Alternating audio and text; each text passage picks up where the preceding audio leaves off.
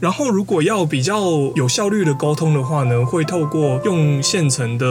音乐做参考的方式，会讲的比较清楚。如果客户不满意的话，想要修改，会有修改的次数上限吗？听起来回答会应该要是理所当然的答案，但是相较之下，你要做到可以接案工作的话，其实没有到这么难。像这个，我就会觉得，如果你没有刻意限定自己说，我我就是一定要做电影配乐，其他案子我都不做的话，我觉得也是有蛮多可能性。嗯，文心也是从配乐跨足到拟音。那在接案子的时候，会是以两个不同的身份下去接案子，还是就是同时一起接案，没有特地去区分这两者的差别？这样子，有一些作品的话，它音乐跟音效的使用方式，它有一些实验空间，两者界限比较模糊，有玩的空间的时候，像这样子的作品，